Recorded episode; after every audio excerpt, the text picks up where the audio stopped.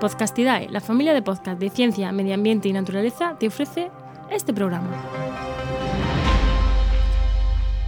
Soy Juan María Arenas y esto es Diario de un Ecólogo, mi podcast donde cada día te hablo brevemente de un artículo científico, una noticia o de mi día a día como podcaster, desarrollador web y emprendedor. Hoy, en el programa 7 del martes 24 de marzo, toca hablar de la reintroducción del quebrantahueso en Pirineos. Eh, perdón, en Pico de Europa.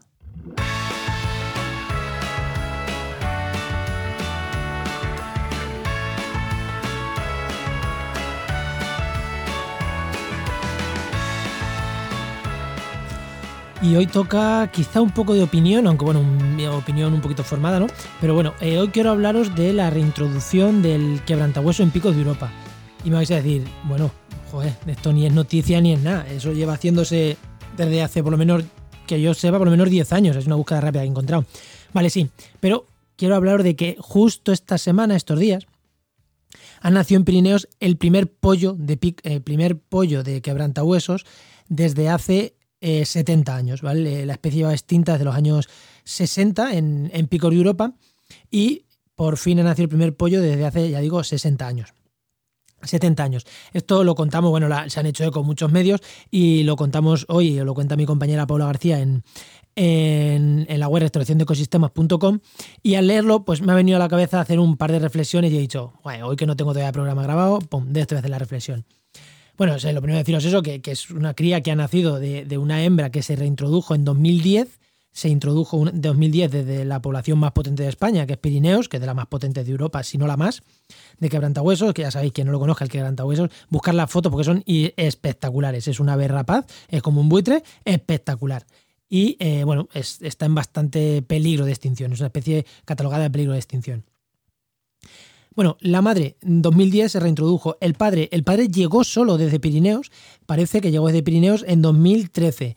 Esto es importante. ¿Por qué es importante? Bueno, porque demuestra que cuando establecemos o cuando hay individuos en una, en, una zona se mueven para restaurar una población o generar una nueva población de una especie en un sitio.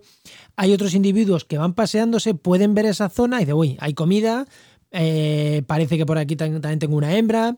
Posiblemente si la hembra no hubiera estado, porque eh, este macho y la hembra formaron pareja en 2014.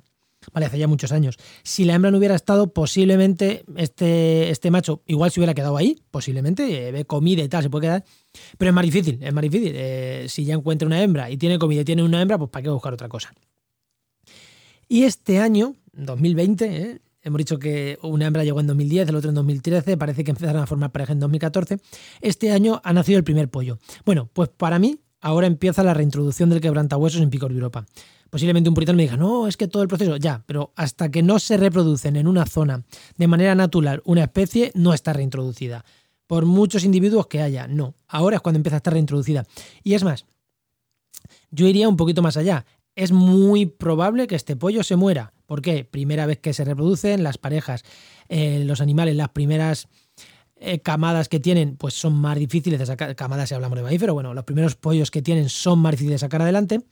Y encima en una especie que ya de por sí le cuesta sacar sus pollos adelante, como son los quebrantahuesos, pues es muy probable que que, este, que este pollo muera. Pero lo importante es que han montado un nido y es posible que este año, aunque se les muera este año, vayan cogiendo experiencia para el año que viene montar otra vez otro nido y pues eh, que sus posibilidades de, éxito sean mayores.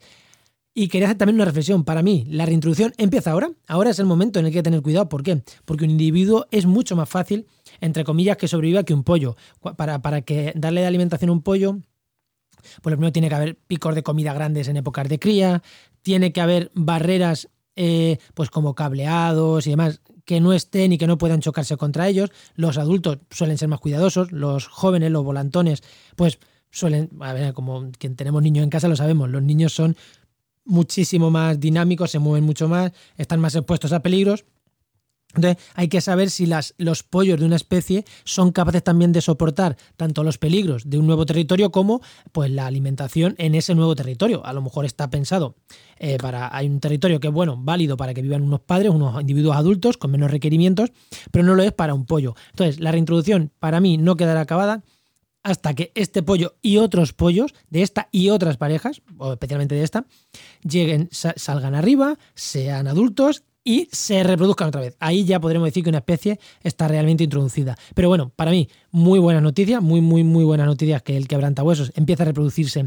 en Pirineos. Muy buenas noticias, yo creo que también son muy buenas noticias que este primer padre, que, este, que el padre llegara como dispersor, no es que lo hayamos metido allí forzado, con lo cual eh, favorece que, que en un futuro haya conexión entre las, entre las diferentes eh, es, eh, comunidades de, de quebrantahuesos, diferentes poblaciones. Quiero decir, este pollo, imaginaros que salga, que salga adelante, imaginaros que es una hembra, pues quizá otro macho de los que vengan de Pirineos, pues pueda formar también pareja con esta hembra y eh, bueno y facilitar pues normalmente el aislamiento pues viene muy mal a, todas las poblaciones pequeñas. Entonces, si sabemos que ya hay flujo desde Pirineos genético, pues genial, eso está, eso está genial. Y nada, pues quedarnos con esta noticia que en tiempos de, coronavirus es eh, eh, las noticias buenas pues no son, no son muy grandes. Así que mira, aquí tenemos una buena noticia.